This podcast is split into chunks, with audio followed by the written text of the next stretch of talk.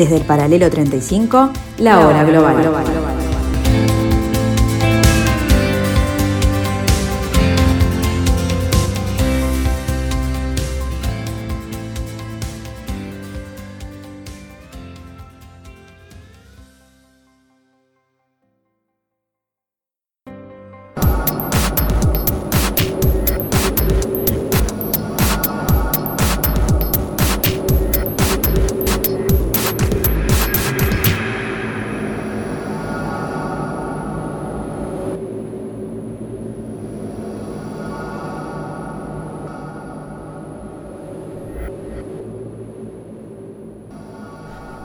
Tardes amigos, bienvenidos a este martes, martes 11 de mayo del año 2021. Bienvenidos a esta parte, a esta porción de la tarde de Radio Mundo en el 1170M de vuestro dial.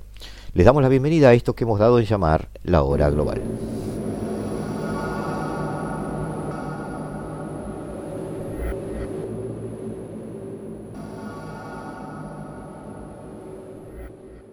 Aquí desde el paralelo 35 intentaremos investigar, analizar, darle una interpretación a las cosas que suceden en este nuevo giro del planeta, en esto que hemos identificado como un nuevo desorden mundial.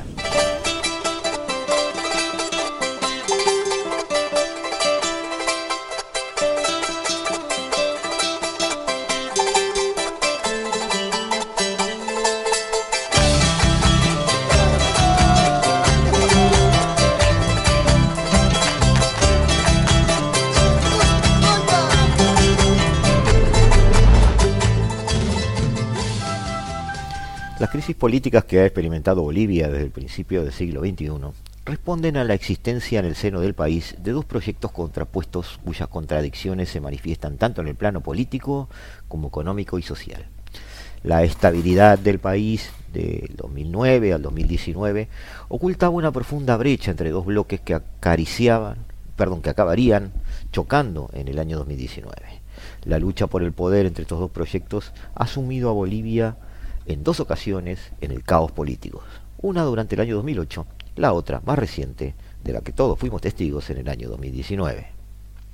Bolivia ha gozado desde el 2009 al 2019 de una estabilidad política y económica que no había experimentado desde hace tiempo. Había entrado al siglo XXI con una cadena de revueltas que pusieron en entredicho el modelo político, económico y social imperante en el país durante décadas. Responden a la existencia en el seno del país de dos proyectos contrapuestos, cuyas contradicciones se manifiestan tanto este, en, en, en, en los planos que ya hemos mencionado, en el plano político, en el plano económico, en el plano social, y yo agregaría además que se superponen con el plano geográfico para su análisis. Aunque los años del gobierno de Evo Morales trajeron una relativa estabilidad favorecida por la bonanza económica generada por los ingresos de las materias primas, lo cierto es que esa estabilidad ocultaba una profunda brecha entre dos bloques que acabaría estallando en el año 2019. La lucha por el poder entre estos proyectos ha sumido a Bolivia en dos ocasiones en el caos político, como ya hemos mencionado, situada en el centro de América del Sur, sufriendo la mediterraneidad impuesta tras la derrota en la Guerra del Pacífico y con una orografía extrema, Bolivia ha tenido tradicionalmente serios problemas para crear una unidad nacional compacta. La media luna boliviana es factor de inestabilidad y la heterogeneidad étnica en este sentido, y la mejor prueba de esa incapacidad de crear un proyecto nacional único.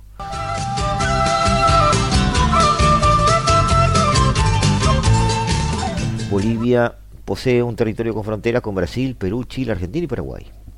Desde el 1867 hasta 1935, Bolivia sufrió una amputación constante de su territorio, perdiendo casi un 50% del territorio heredado de la Real Audiencia de Charcas en 1825.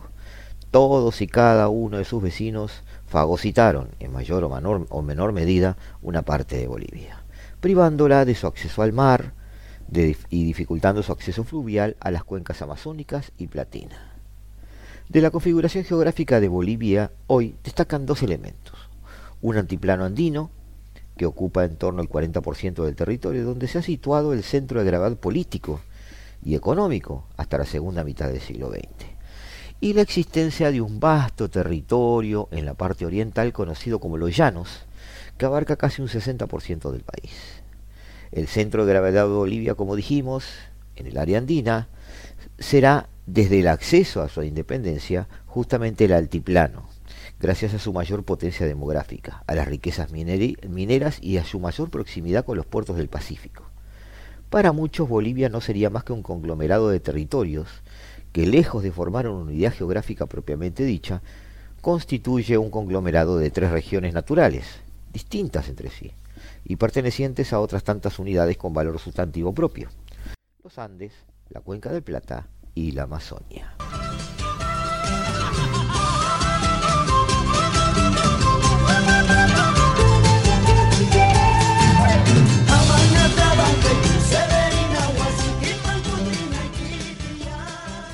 Las terribles consecuencias del abandono secular del territorio por las autoridades bolivianas tuvieron su punto culminante en la Guerra del Pacífico, en la que Chile le arrebató a Bolivia su única salida directa al mar, enclaustrando al país, marcando el devenir histórico y lastrando su desarrollo económico. La visión andinocéntrica de los sucesivos gobiernos bolivianos generó una sensación de abandono en el oriente, que acabó construyendo una conciencia política e histórica fruto del aislamiento. Bolivia es muy diverso, destacando las señas aymara y quechua en el altiplano, y la etnia guaraní en el este del país, en los llanos. La independencia del país no hizo más que acentuar las nocivas dinámicas sociales que ya existían. La clase criolla seguirá dirigiendo el, rumbo del país, imponiendo su voluntad y protegiendo los intereses frente a una mayoría indígena que no tenía ningún otro tipo de conexión con el Estado. La inexistencia de un esfuerzo de construcción se manifestó en tendencias en las regiones orientales, cuyas pulsaciones, cuyas pulsiones, perdón, han oscilado entre un autonomismo limitado y un claro independentismo. Estas erupciones adquirirán una creciente solidez a partir de la Revolución Nacional en 1952, convirtiéndose desde ese momento en una poderosa fuerza política y económica cuyos intereses han desestabilizado en varias ocasiones a los gobiernos de turno. La media luna, a quien nos estamos refiriendo, en Bolivia, es la denominación separatista de una zona ubicada en el oriente de dicho país, integrada por los departamentos ubicados en la región de los Llanos, en la región del Chaco, y en la región de los valles sureños del sureste, que son los tres departamentos del oriente boliviano, Beni, Pando y Santa Cruz. El sureste que es Tarija.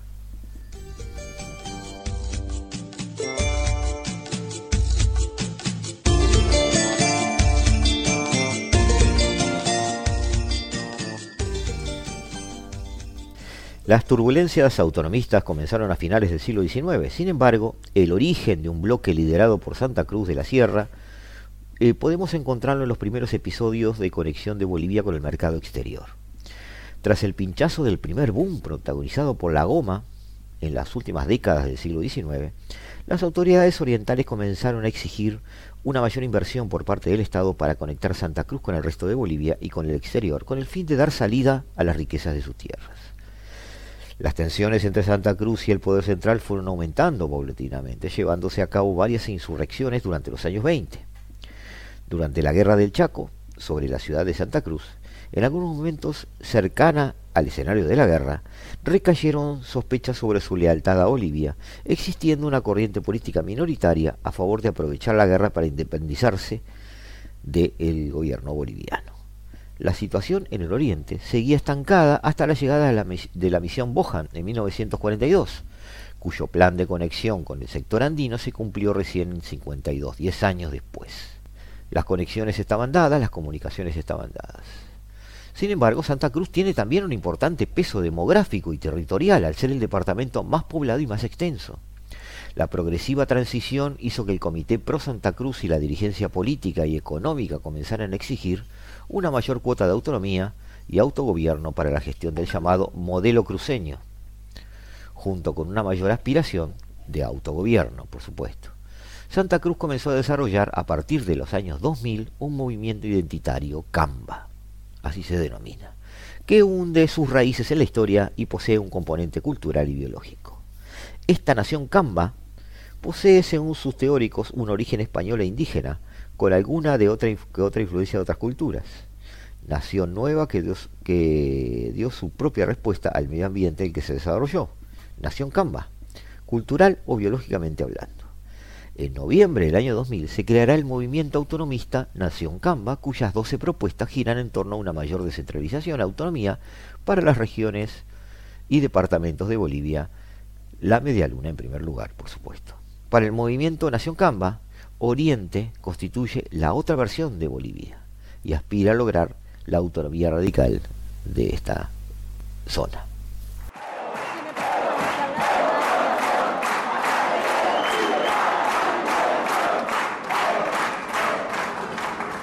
Muchas gracias.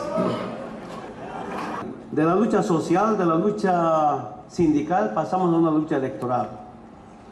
Aunque teníamos diferencias durante la década de 60, ¿no? 60, 80, 90, con algún sector obrero.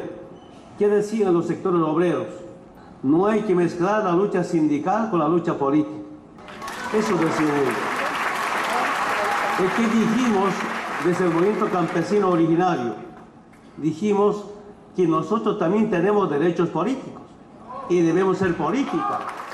En este escenario de una, como ustedes pueden ver, alta volatilidad política, florecieron los movimientos sociales indigenistas, encabezados sobre todo por Evo Morales y eh, Felipe Quispe, que precedieron a la contundente victoria del primero en las elecciones del año 2005. El pasado 19 de enero moría en el Alto Felipe Quispe, el Malcu, perdón, lo, había leído mal, un referente de la lucha de los pueblos indígenas frente a lo que él consideraba la Bolivia blanco mestiza que oprime a la población originaria. En su artículo En Bolivia y dos Bolivias, señalaba en su momento Quispe que hay una Bolivia muy reducida, minoría colonial dominante, que vive mejor. En cambio, la otra Bolivia, la de los indios, no conoce todavía ese paradigma de vivir bien, o mejor dicho, ese vivir bien. A partir de los años 2000 tiene lugar en Bolivia dos fenómenos paralelos de construcción de bloques opuestos con proyectos contradictorios y cuyas diferencias se plasman en varios planos. Por una parte, el ciclo de inestabilidad que se abre con el progresivo deterioro del Estado boliviano fue caldo de cultivo perfecto para los movimientos sociales indígenas, que aprovechando la contestación regional al modelo neoliberal, las estructuras sindicales existentes y su organización interna, y además el viento de cola de la llegada a los gobiernos de países latinoamericanos de gobiernos de tendencia izquierdista, consiguieron, todo eso junto, influir para que se pudieran imponer en las urnas en el año 2005. Una vez en el poder, este movimiento indigenista dio al país un nuevo rumbo, la refundación del Estado boliviano, que pasó de ser un Estado nacional a otro plurinacional, la aplicación de políticas de refuerzo y apoyo a la población más desfavorecida, mayor acceso a las cuotas de poder de la población indígena, el nacionalismo identitario andino y un nuevo modelo económico cuya mayor presencia del Estado fueron algunos de los cambios estructurales operados en Bolivia desde el 2005. Con el fin de ver más claramente las contradicciones entre ambos modelos, vamos a separar sus diferentes, este, sus diferencias en varios planos. Es decir, estamos hablando de las diferencias entre el modelo eh, que aprovecha la desintegración cuasi del Estado, las estructuras sindicales y llega al poder, y después un modelo eh, estatista desde el poder con la construcción de un Estado fuerte. En primer lugar, los modelos tienen un fuerte componente territorial en el caso de Bolivia. Líneas divisorias que se sitúan en la división entre Occidente andino y las llanuras orientales, y la división entre el campo y la ciudad. Es decir, es fácilmente visible, amigos, cuáles son los aspectos de la realidad boliviana, las zonas de la realidad boliviana, las poblaciones de la realidad boliviana que están aplicando otro, otro, uno u otro modelo. En segundo lugar, el modelo económico divide a los proyectos en uno en el que el comunitarismo, el Estado tienen un papel preponderante y otro en el que prima el capitalismo, la libre empresa y la no intervención del Estado. Finalmente, la última división se establece sobre el componente étnico predominante en cada bloque. Entre la identidad coya del occidente andino y la identidad camba del oriente llanero. La división territorial se puede apreciar en los resultados electorales en los últimos años. Por ejemplo, por ejemplo, en el referéndum nacional del 25 de enero del 2009, para la aprobación de la actual constitución de Bolivia se produjo una clara diferencia entre los departamentos andinos y los orientales. Mientras que en los primeros, los andinos, el sí a la nueva constitución alcanzó cifras del 65%, por ejemplo en Cochabamba, 80% en Potosí, en los departamentos orientales ganó el no con cifras que iban desde el 57% hasta el 67%.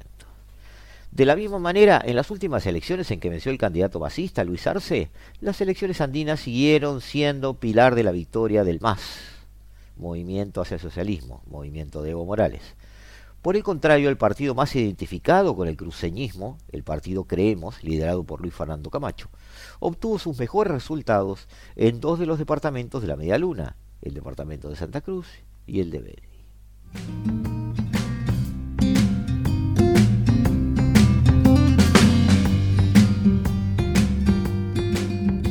Ni que decir, amigos, que cuando llegó más al poder, cuando llegó Evo Morales al poder en el 2005, el modelo económico boliviano dejó atrás el neoliberalismo pasando a un modelo neodesarrollista, en que el Estado ha tenido un papel clave.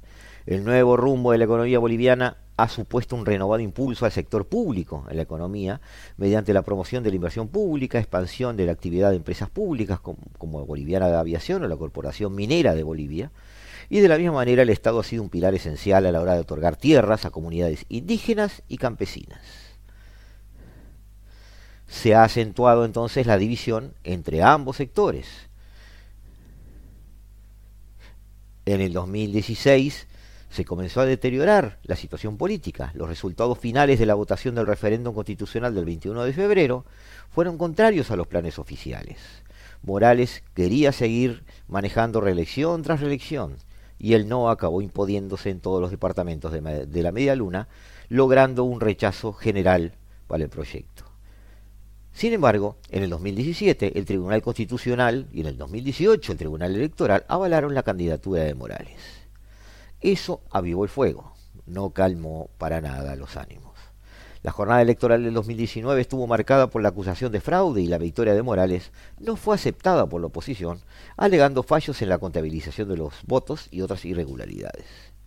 La polarización llevó al país a un estado de confrontación social entre las organizaciones opositoras y las oficialistas, derivando en varias ocasiones en enfrentamientos entre grupos.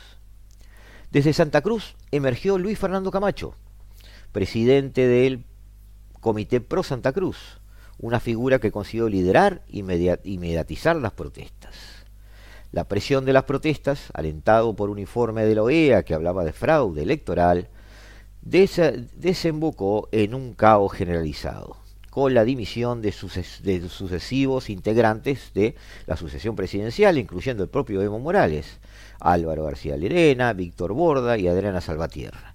Finalmente, ante ese vacío de poder, la posición de presidente de Bolivia recayó sobre Janine Áñez, la segunda vicepresidenta del Senado, en una sesión del Parlamento en la que el MAS no participó por su rechazo a lo que denominaban un golpe de Estado. Las elecciones de octubre del 2020 devolvieron el poder al MAS, que supo reconfigurarse y aprovecharse de la multitud de errores del gobierno interino. Los acontecimientos que han tenido lugar en Bolivia desde finales de 2019 son fruto de la complejidad y heterogeneidad del país, de la sociedad boliviana, y generan unas turbulencias que parecían haber quedado sepultadas tras el periodo de, estabilidad abierto ante las crisis del 2008. A pesar de que se haya vuelto una normalidad democrática, lo cierto es que los factores que han creado la fractura generalizada en el presente siguen perdón, en el pasado siguen presentes y las medidas tomadas por los gobiernos de Áñez y de Arce, más que reducir, han ampliado la brecha de la sociedad boliviana. Hoy, con Bolivia partida al medio, pero además no solamente partida al medio en cuanto a sus ideologías, sino a su forma de vida, a su modo de ser y hasta a sus características étnicas, es muy difícil pensar que pueda construirse puentes en ese sentido y que todos juntos puedan construir algo que algunos llaman un futuro mejor.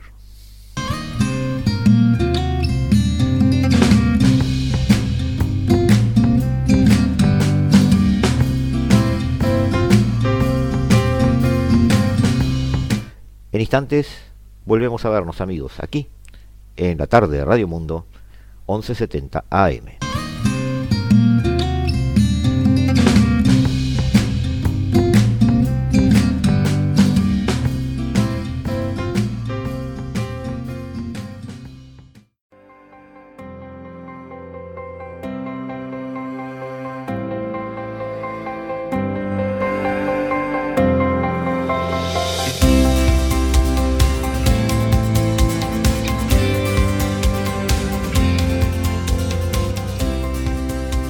Desde el paralelo 35, la hora global. Nos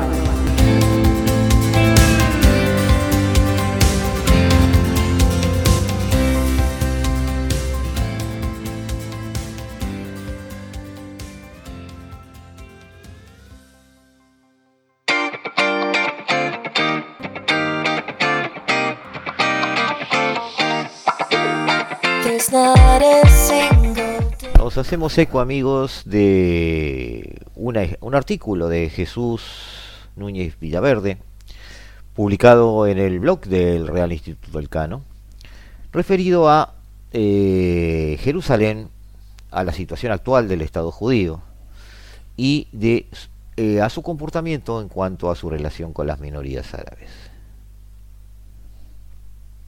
Dice este artículo, en el marco de la violencia diaria que se vive en Palestina, desde hace décadas no es siempre posible determinar, cuando ocasionalmente los medios vuelven sus ojos hacia la zona, quién se ha adelantado en volver a añadir fuego al fuego. Pero en relación con lo ocurrido en la mezquita de Al-Aqsa el pasado viernes, con un desproporcionado asalto de la policía israelí que se saldó con 200 palestinos heridos y 17 policías israelíes, según la Media Luna Roja, es inmediato concluir que la responsabilidad recae en las espaldas de las autoridades israelíes, especialmente por sus decisiones en torno a Jerusalén. Decisiones en primer lugar que han eh, buscado arbitrariamente poner aún más trabas a los palestinos en su intento de acceder a la ciudad vieja desde que comenzó el Ramadán. Eh, sabemos amigos, esto por fuera del artículo, que hay una suerte, ya lo hemos dicho eh, acá infinidad de veces, hay una suerte de política de desgaste de las autoridades israelíes con respecto a las este, minorías árabes que este, habitan en territorio israelí. Y eso se nota en las noticias del día a día y lo vamos a seguir notando en todos estos artículos. Dice el articulista, eso ha ido derivando referente a eh, las trabas que aparentemente los israelíes están poniendo a los palestinos en su intento por acceder a la ciudad vieja, eso ha ido derivando, dice, en frecuentes protestas palestinas.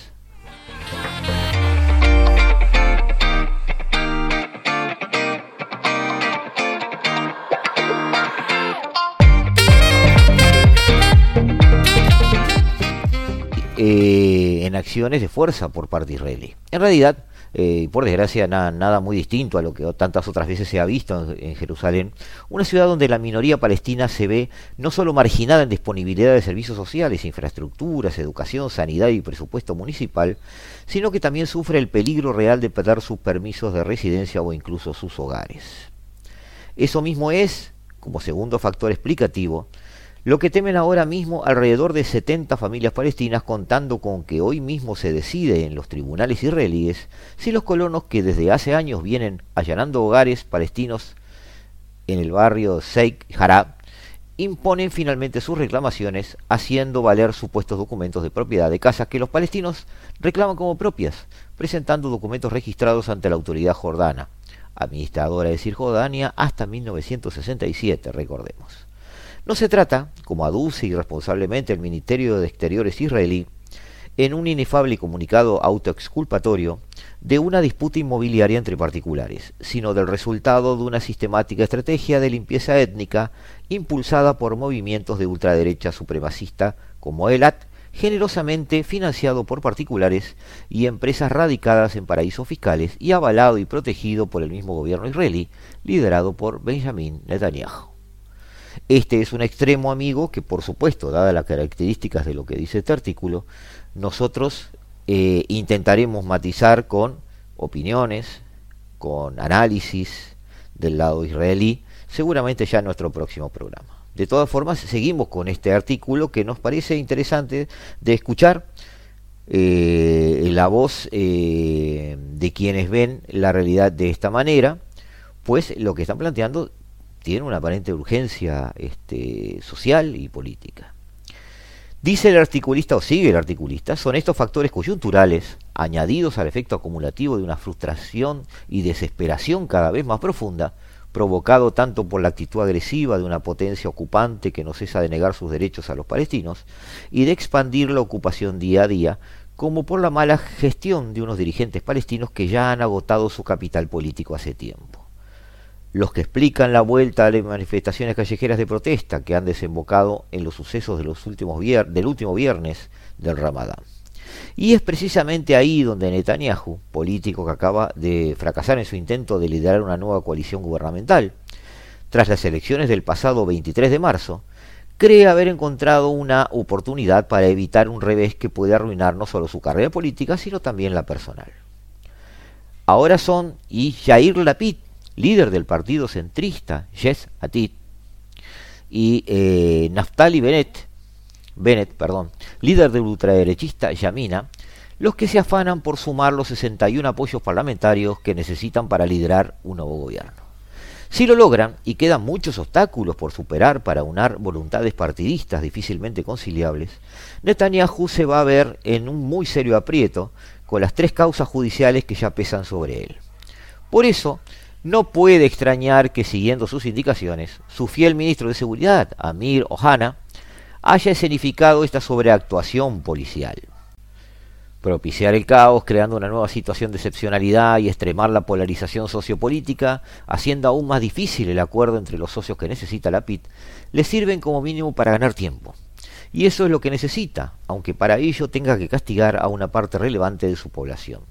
Los árabes israelíes son actualmente el 20% del total, y seguir perjudicando la imagen y los intereses de Israel. Tanto más penoso de ese comportamiento es la reacción internacional, con Estados Unidos, eh, con Joe Biden a la cabeza, repitiendo frases eh, ya desgastadas por el uso de décadas, reclamando contención a las partes. Una reacción tan débil que solo sirve para que el gobierno israelí interprete que el semáforo sigue estando en verde, y por el contrario, para que los palestinos entiendan que nadie, incluyendo a los gobiernos árabes, se la va a jugar por su bienestar y su seguridad. Por eso tampoco puede extrañar que un gobierno que no se siente obligado a respetar las normas más elementales de un Estado de Derecho y que está acostumbrado a gozar de una impunidad que no tiene equivalente en todo el planeta, mantenga el rumbo que le lleve a dominar la totalidad de la Palestina histórica y en clave española se atreva a acusar de financiación del terrorismo a una persona como Juana Ruiz Sánchez, en una nueva muestra de su intención de acallar las voces de actores humanitarios. Repetimos amigos que esta, esta versión de los hechos vamos a contrastarla obviamente con personas que estén en el terreno. Para quienes les gusta jugar con fuego, conviene que no olviden que la segunda intifada arrancó en septiembre del 2000, como respuesta a la provocadora visita del entonces jefe de la oposición, Ariel Sharon, a la explanada de las mezquitas. Así está la situación en este momento en Jerusalén, con una posición palestina victimizándose, sintiendo el acoso de las autoridades que de alguna manera los mantienen vigilados y están permanentemente sobre ellos, y con una posición israelí que tiene dos visiones posibles. Una, esta que acabamos de dar, la Palestina, la que tiene este, bajo su juicio eh, el hecho de una especie de talante dominante de Israel, casi como una potencia regional y que está imponiendo su ley a fuerza de, este, de, decretos o, de, o de simplemente manejar un armamento superior a los demás. Este, y está la visión israelí, la cual vamos a, por supuesto, ya les, ya les se los dije varias veces, a recabar, donde de alguna manera ellos están, según su óptica, luchando por su supervivencia. En el medio, en el medio siguen estirándose las crisis humanitarias, en el medio sigue habiendo muertos, en el medio sigue habiendo un caos político que ya se hace crónico. En el medio realmente no vemos luz del otro lado del río, como decía la canción. Sí es cierto que todo esto hay que matizarlo y lo vamos a tratar de hacer ya desde el próximo programa con invitados especiales. Vamos seguramente a arrancar por Medio Oriente. Esto hay que matizarlo con la incidencia del nuevo estatus de paz de la región bajo los acuerdos de Abraham, la incidencia del posicionamiento de Irán al respecto, la situación de Jordania, la situación de la propia Liga Árabe sobre el terreno y por supuesto también la incidencia o no de Estados Unidos según cuál sea el humor, la estrategia o el pensamiento crítico que tenga la Casa Blanca respecto a esta región. De parte de Rusia sabemos de su actitud presidente, de parte de Turquía sabemos de su mirada a lo lejos, de parte de China sabemos de su por ahora inexistencia protagónica, pero sí seguramente a través de las inversiones. Vamos a tratar de redondear todo esto, amigos, con visiones israelíes, con visiones árabes también. Vamos a tratar de ver además eh, la balanza de poder en la zona. Eh, eh, queremos en esta nueva temporada tratar de empezar a recorrer sector a sector de, del planeta y ver cómo están dadas las bases del poder.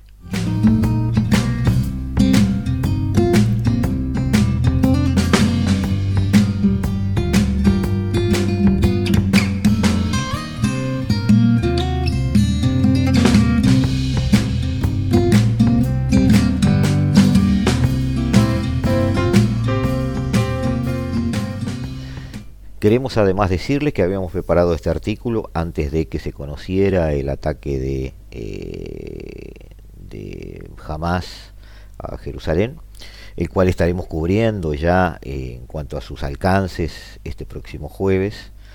Esta, esta noticia empieza a ser un poco ya, eh, ya de, de primera horneada, digamos, y este análisis que habíamos hecho está un poco referido a otro momento Así que este, vaya nuestra aclaración al final de, la lectura de este artículo. Eh, los combinamos ya para el jueves tratar de ver qué sucede con estos nuevos ataques y de hacer una valoración de Oriente Medio un poco más este, actualizada. Este, los dejamos, los dejamos por unos minutos y nos vemos en la hora global en un ratito.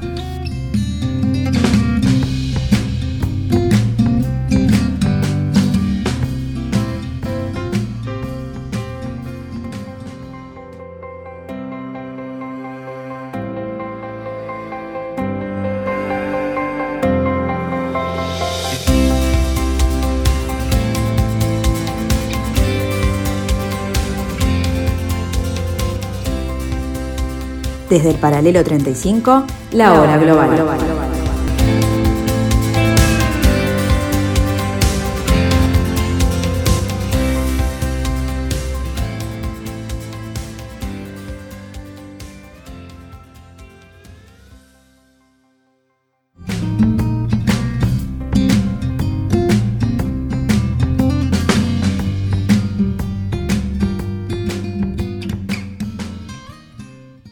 Amigos, íbamos a referirnos hoy a la globalización y su relación con la pandemia. Lamentablemente no nos va a dar el tiempo para desarrollar todo el tema. Habíamos preparado incluso alguna este, intervención de algún economista.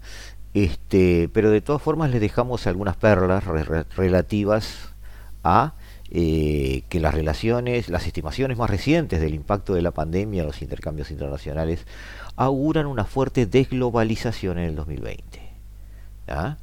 Y esa es una es algo que percibíamos que más o menos íbamos este, intuyendo, pero tenemos ciertas confirmaciones de ciertos datos que queríamos transmitirles a ustedes. Seguramente lo podamos hacer el jueves junto con nuestro análisis de Oriente Medio.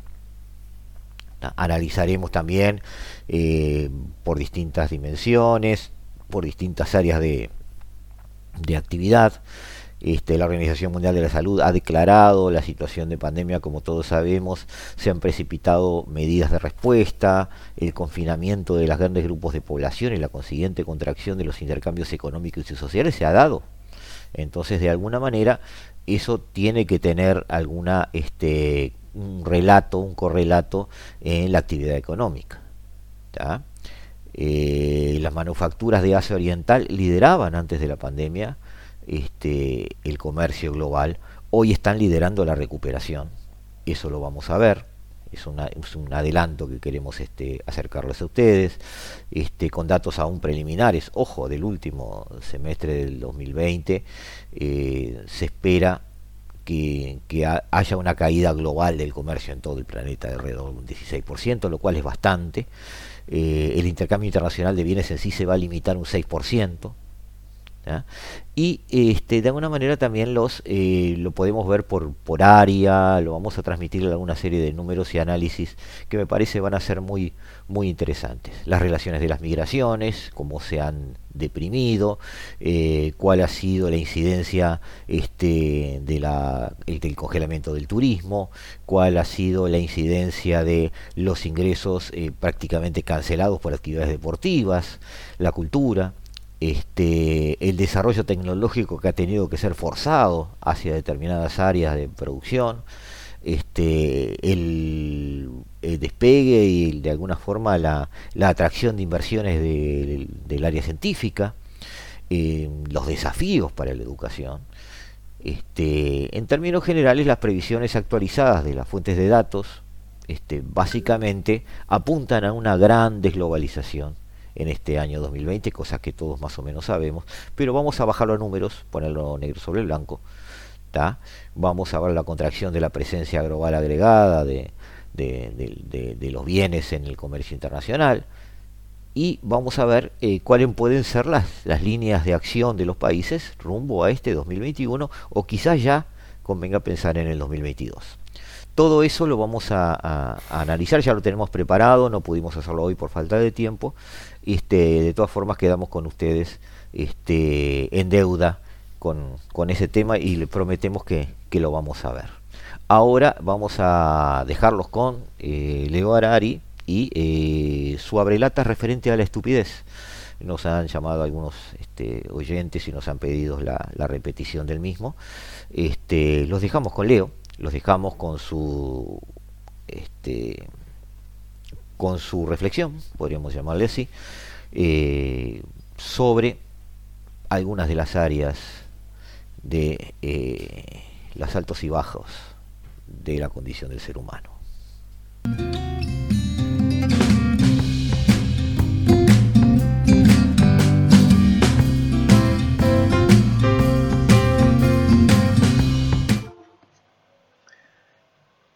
Resumen de las leyes de la estupidez humana del profesor Carlos Chipola. El prestigioso profesor de economía de la Universidad de Berkeley, Carlos Chipola, publicó en 1988 un aporte fundamental al conocimiento de nuestra especie en su ensayo titulado Allegro Manon Tropo, donde da cuenta de su teoría de la estupidez humana. Los gusanos o los elefantes, dice Chipola, tienen su carga de molestias y fastidios en la vida, pero los humanos contamos con un grupo especial de individuos, los estúpidos, que agregan una dosis suplementaria de molestias y fastidios. Chipola aclara que su obra no es el resultado del cinismo, sino de un esfuerzo constructivo para detectar, conocer y, cuando es posible, neutralizar una de las más poderosas fuerzas oscuras que obstaculizan el bienestar y la felicidad de la humanidad. Este grupo es más poderoso que la mafia o el complejo militar industrial, no tiene ni jefe ni presidente, ni siquiera está organizado, pero funciona perfectamente. Cada miembro, por su propio accionar, amplifica y hace más eficiente la acción de los demás. La primera ley fundamental de su teoría dice, el número de estúpidos existentes en el mundo se subestima inevitablemente siempre. O para formularlo más matemáticamente, cualquier cálculo de la cantidad de estúpidos que se haga da un resultado inferior a la realidad. Como no voy a entrar en las elaboraciones técnicas que sustentan tal afirmación, paso a la segunda ley fundamental, que dice, las probabilidades de que un individuo sea estúpido es independiente de todas las otras características del mismo. La estupidez, explica Chipola, es igualitariamente repartida entre razas, oficios, género, clases sociales o niveles educativos. Existe la misma proporción constante de universitarios o de analfabetos. Se encuentra en las mejores universidades o en las peores escuelas. Es más, después de estudios que asegura haber llevado a cabo, concluye que el porcentaje es constante inclusive entre el conjunto de quienes recibieron el premio Nobel. Somos seres sociales e inevitablemente cada uno de nosotros gana o pierde con lo que hacen o dejan de hacer los demás. Además, lo que alguien nos hace pensando que es bueno para nosotros, quizás nosotros lo sentimos de otra manera y viceversa. Se puede, pues, evaluar las relaciones de los seres humanos como operaciones costo-beneficio, no necesariamente percibidas de la misma manera por unos o por otros. La tercera ley fundamental de la teoría de la estupidez humana, que Chipola llama la regla de oro, se basa en que la humanidad es divisible en cuatro grandes categorías. Los bandidos, los cretinos, los inteligentes y los estúpidos. Cuando alguien, por su acción, nos provoca una pérdida que a él le ocasiona una ganancia, por ejemplo, que nos roba, estamos frente a un bandido. En cambio, el que nos provoca un beneficio a su propio costo es un cretino. El ser inteligente es capaz de crear beneficios para todos.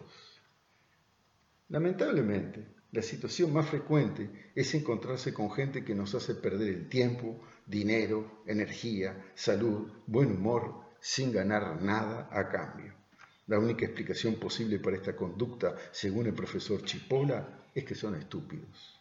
Por eso la tercera ley dice, es estúpido aquel que provoca una pérdida a otro individuo o grupo de individuos sin sacar para él ningún beneficio y eventualmente incluso sufriendo pérdidas. La mayor parte de la gente no somos coherentes. A veces actuamos inteligentemente y otras como cretinos o como bandidos. Sin embargo, en el grupo los estúpidos, la tendencia a la coherencia es mayor. Casi siempre actúan como tales. El autor distribuye en un esquema la frecuencia en que los individuos actuamos como bandidos, cretinos, inteligentes o estúpidos para demostrar sus afirmaciones. Así, alguien que siempre obtiene un beneficio a costa de otro es un bandido perfecto, pero si causa daños innecesarios, o sea que la pérdida de la víctima es mayor que el beneficio que obtiene, entonces es un bandido cretino. Analiza el posicionamiento de todas las conductas posibles en su gráfica para las cuatro categorías de seres humanos. Constatamos que los estúpidos son quienes más veces logran ser coherentes con su estado, causando daños, pérdidas y molestias a los demás sin sacar ningún beneficio propio. Podemos comprender la lógica de un bandido que solo busca su interés y eventualmente encontrar la forma de defendernos, pero estamos indefensos frente a un estúpido. Su conducta irracional nos toma siempre desprevenidos. Vista la importancia de este grupo en la vida de todos los demás, Chipola analiza los dos factores fundamentales del potencial que tiene. El factor genético, que hace que algunos por herencia pertenezcan a la élite de los estúpidos, y su posición en la sociedad. Cuanto más poder tienen, su potencial de dañar es más alto. En la era preindustrial, la clase la casta y la religión aseguraban que tal tipo de individuos ocuparan posiciones de poder. Hoy, partidos políticos y burocracias sustituyen a las clases y a las castas y según el profesor, la democracia sustituye a la religión nos recuerda que las elecciones generales son la ocasión perfecta para que los estúpidos, actuando colectivamente y no necesariamente en forma concertada, puedan elegir a alguien para que nos fastidie a todos sin ganar ellos nada a cambio. Esto nos lleva a la cuarta ley. Los no estúpidos subestiman el poder destructor de los estúpidos olvidando que desde siempre, irremediablemente, tratar con o asociarse a un estúpido es un error costoso. En la historia de la humanidad, no haber tomado en cuenta esta ley se ha traducido por pérdidas inimaginables, lo que lleva directamente a la quinta ley. El individuo estúpido es el más peligroso de los individuos. El estudio del profesor Chipola culmina con una serie de gráficas macro y microanálisis que sustentan sus afirmaciones. No los voy a resumir. Confío en la imaginación y sobre todo en la inteligencia de nuestros oyentes para que saquen sus propias conclusiones.